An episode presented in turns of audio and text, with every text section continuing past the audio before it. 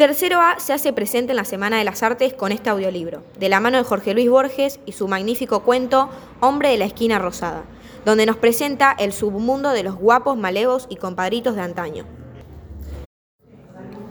A mí, da luego hablarme del finado Francisco Real. Yo lo conocí, y eso es que estos no eran sus barrios, porque él sabía tallar más bien por el norte, por esos lados de la laguna de Guadalupe y la batería. Arriba tres veces no lo traté, y era su misma noche, pero es una noche que no se me olvidará. Como que en ella vino la lujanera porque sí, a dormir en mi rancho y Rosendo Juárez dejó, para no volver, el arroyo. A ustedes, claro que les falta la experiencia para reconocer ese nombre, pero Rosendo Juárez, el pegador, era de los que pisaba más fuerte por Villa Santa Rita. Mozo acreditado para el cuchillo. Era uno de los nombres de don Nicolás Paredes, que era uno de los hombres de Morel. Sabía llegar de lo más paquete del quilombo en un oscuro con las prendas de plata, los hombres y sus perros lo respetaban y las chinas también. Nadie ignoraba que estaba debiendo dos muertes. Usaba un chambergo alto de ala finita, sobre la melena graciente. La suerte lo mismaba, como quien dice, los mozos de la villa le copiamos hasta el modo de escupir. Sin embargo, una noche nos ilustró la verdadera condición de Rosendo. Parece cuento, pero la historia de esa noche, rarísima, empezó por un placero insolente de ruedas coloradas, lleno hasta el tope de hombres, que iba a los barquinazos por, esos callejones de barro duro, entre los hornos de ladrillos y los huecos, y dos de negro, de guitarrear y aturdir. Y el del pescante que se les tiraba el fustazo a los perros sueltos que se les atravesaban al moro. Y un emponchado iba silencioso en el medio. Y ese era el corralero de tantas mentas, y el hombre iba a pelear y a matar. La noche era una bendición de esta fresca. Dos de ellos iban sobre la capota volcada, como si la soledad fuera de corso. Ese fue el primer sucedido de tantos que hubo, pero recién después lo supimos. Los, los, muchachos estábamos desde temprano en el salón de Julia, que era un galpón de chapas de zinc, entre el camino de Gauna y el Maldonado.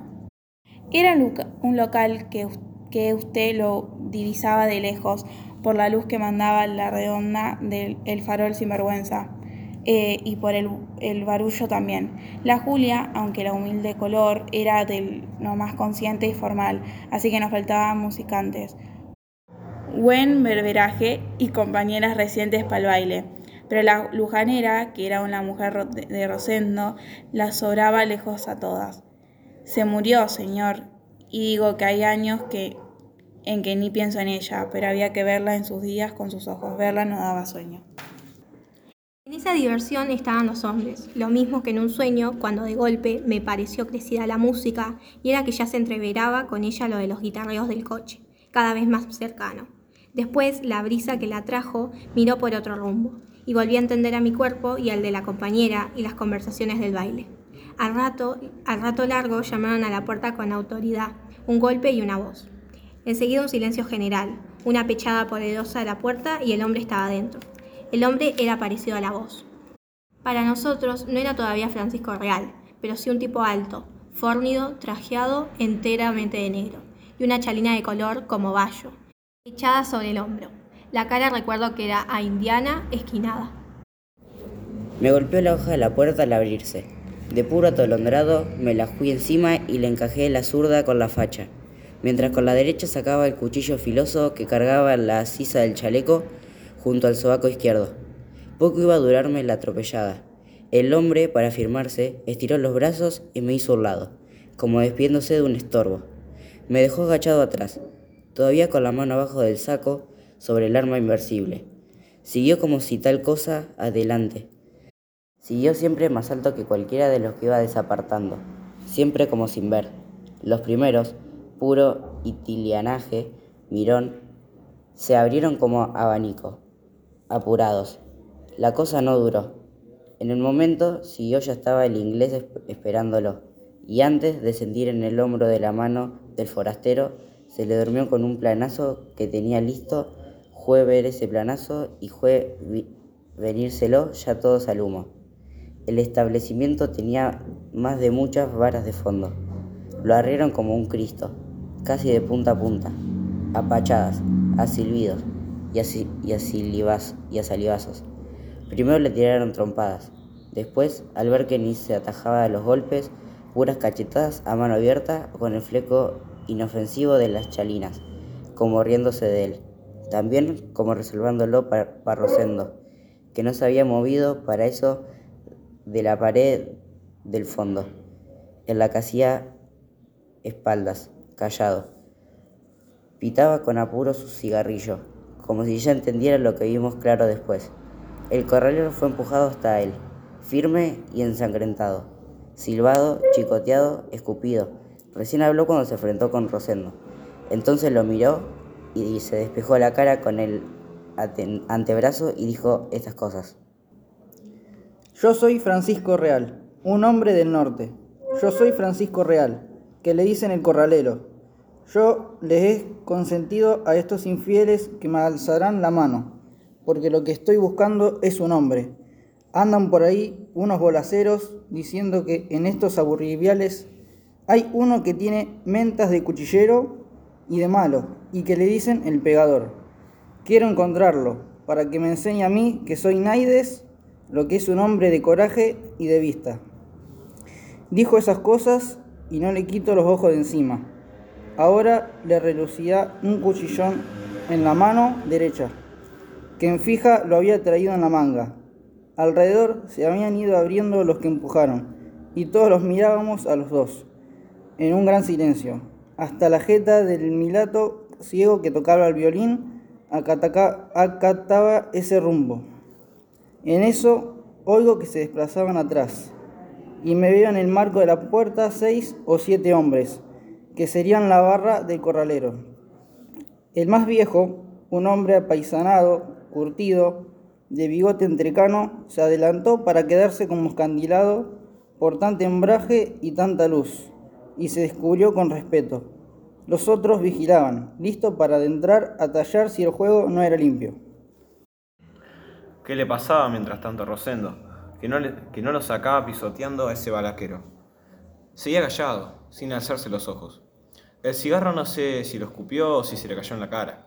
Al fin pudo acertar con unas palabras, pero tan despacio que a los de la otra punta del salón no nos alcanzó lo que dijo. Volvió Francisco Real a desafiarlo y él a negarse. Entonces, el más muchacho de los forasteros silbó.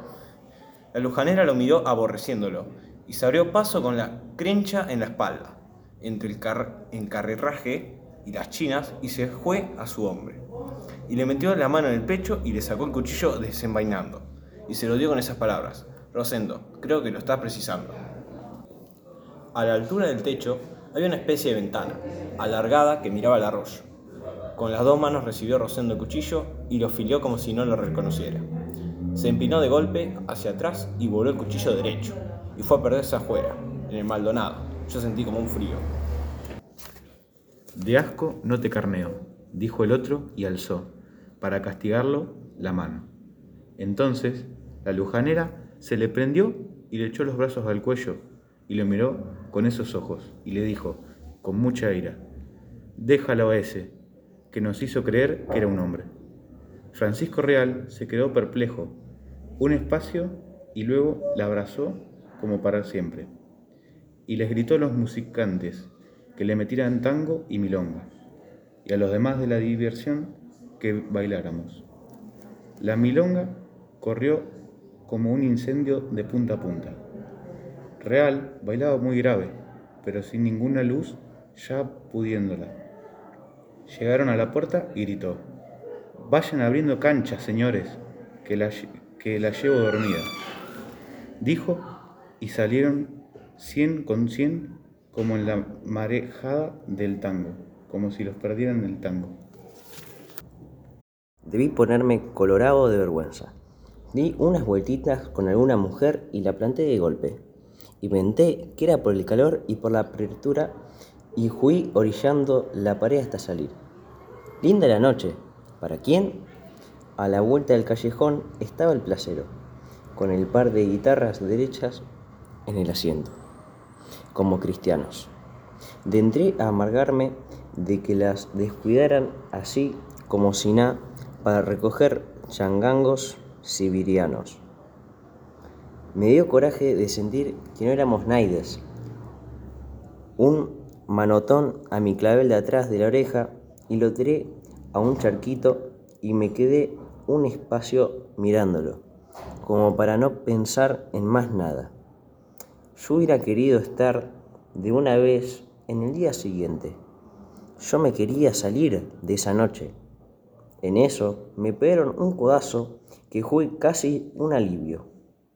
Era Rosendo, que se escurría solo del barrio. Vos siempre has de servir de estorbo. Me rezongo al pasar, no sé si para desahogarse o ajeno. Agarro el lado más oscuro, el del Maldonado. No lo volví a ver más. Me quedé mirando esas cosas de toda la vida. Cielo hasta decir basta, el arroyo que se emperraba, solo ahí abajo un, un caballo dormido, el callejón de tierra, los hornos, y pensé que yo era apenas otro, tu, otro yuyo de esas orillas. Criado entre las flores de sapo y las osamentas. ¿Qué iba a salir de esa basura sino nosotros? Gritones pero blandos para el castigo, boca y atropellada nomás. Sentí después que no, que el barrio, cuanto más aporreado, más obligación de ser guapo. Yo forcejeaba por sentir que a mí no me representaba nada el asunto, pero la cobardía de Rosendo y el coraje insufrible del forastero no me quería dejar. Hasta de una mujer para esa noche se había podido hallar el hombre alto. Para esa y mucha más, pensé. Y tal vez para todas, porque la lujanera era cosa seria. Sabe Dios qué lado agarraron. Muy lejos no podían estar. A lo mejor ya se estaban empleando los dos en cualquier cuneta. Cuando alcancé a volver, sería como si tal cosa al bailongo. Haciéndome chiquito, me entreveré en el montón y vi que alguno de los nuestros había rajado y que los norteros tangaban junto con los demás. Codazos y encontrones no había, pero sí el recelo y la decencia. La música parecía dormilona, las mujeres tangaban con los del norte, no decían esta boca es mía. Yo esperaba algo, pero no lo sucedido. Afuera oímos una mujer que lloraba y después la voz que ya conocíamos, pero serena, casi demasiado serena, como si ya no fuera de alguien, diciéndole, Entra, mija, y luego otro llanto, luego la voz como si empezara a desesperarse. Abrí, te digo, abrí gaucha arrastrada, abrí, perra. Se abrió en eso la puerta tembleque, y entró la lujanera, sola. Entró mandada, como si viniera arreándola alguno. La está mandando un ánima, dijo el inglés. Un muerto, amigo, dijo entonces el carrelero. El rostro era como de borracho. Entró y en la cancha que le abrimos todos, como antes, dio unos pasos marcados, alto sin ver, y se fue al suelo de una vez, como poste. Uno de los que vinieron con él lo acostó de espaldas y le acomodó el ponchito de, de almohada. Esos auxilios lo ensuciaron de sangre. Vimos entonces que traía una herida fuerte en el pecho. La sangre le encharcaba y enarcrecía un lengüe punzo que antes no le observé, porque lo tapó la chalina. Para la primera cura, una de las mujeres trujó caña y unos trapos quemados. El hombre no estaba para explicar. La lujanera lo miraba como perdida, con los brazos colgando. Todos estaban preguntándose con la cara y ella consiguió hablar. Dijo que luego de, salir con el corralero, se fueron a un campito y que en eso cae un desconocido y lo llama como desesperado a pelear y le infiere esa puñalada y que ella jura que no sabe quién es y que no es Rosendo. ¿Quién le iba a creer?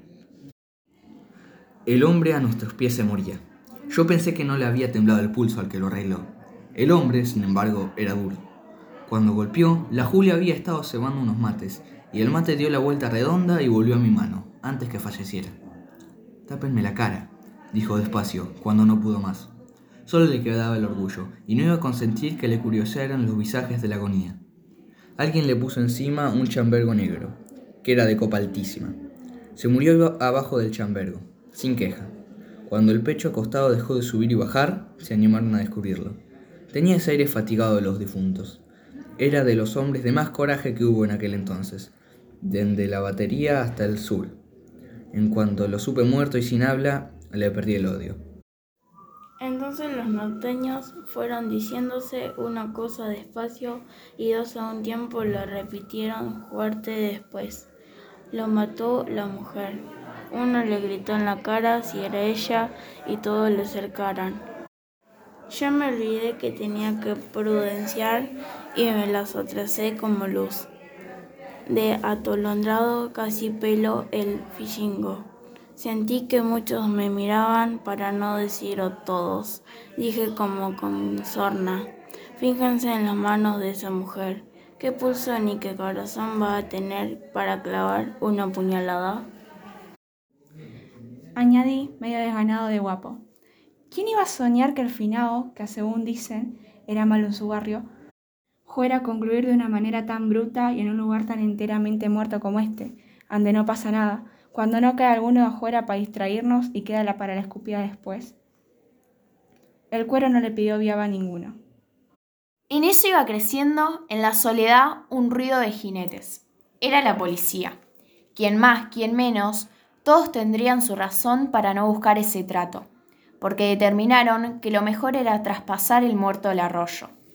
Recordarán ustedes aquella ventana alargada por la que pasó en un brillo el puñal. Por ahí pasó después el hombre de negro. Lo levantaron entre muchos y de cuántos centavos y cuánta soncera tenía lo aligearon esas manos. Y alguno le achó un dedo para refalarle el anillo. Aprovechadores, señor, que así se le amigaban a un pobre disjunto indefenso. Después que lo arregló otro más hombre. Un envión y el agua torrentosa y sufrida se lo llevó.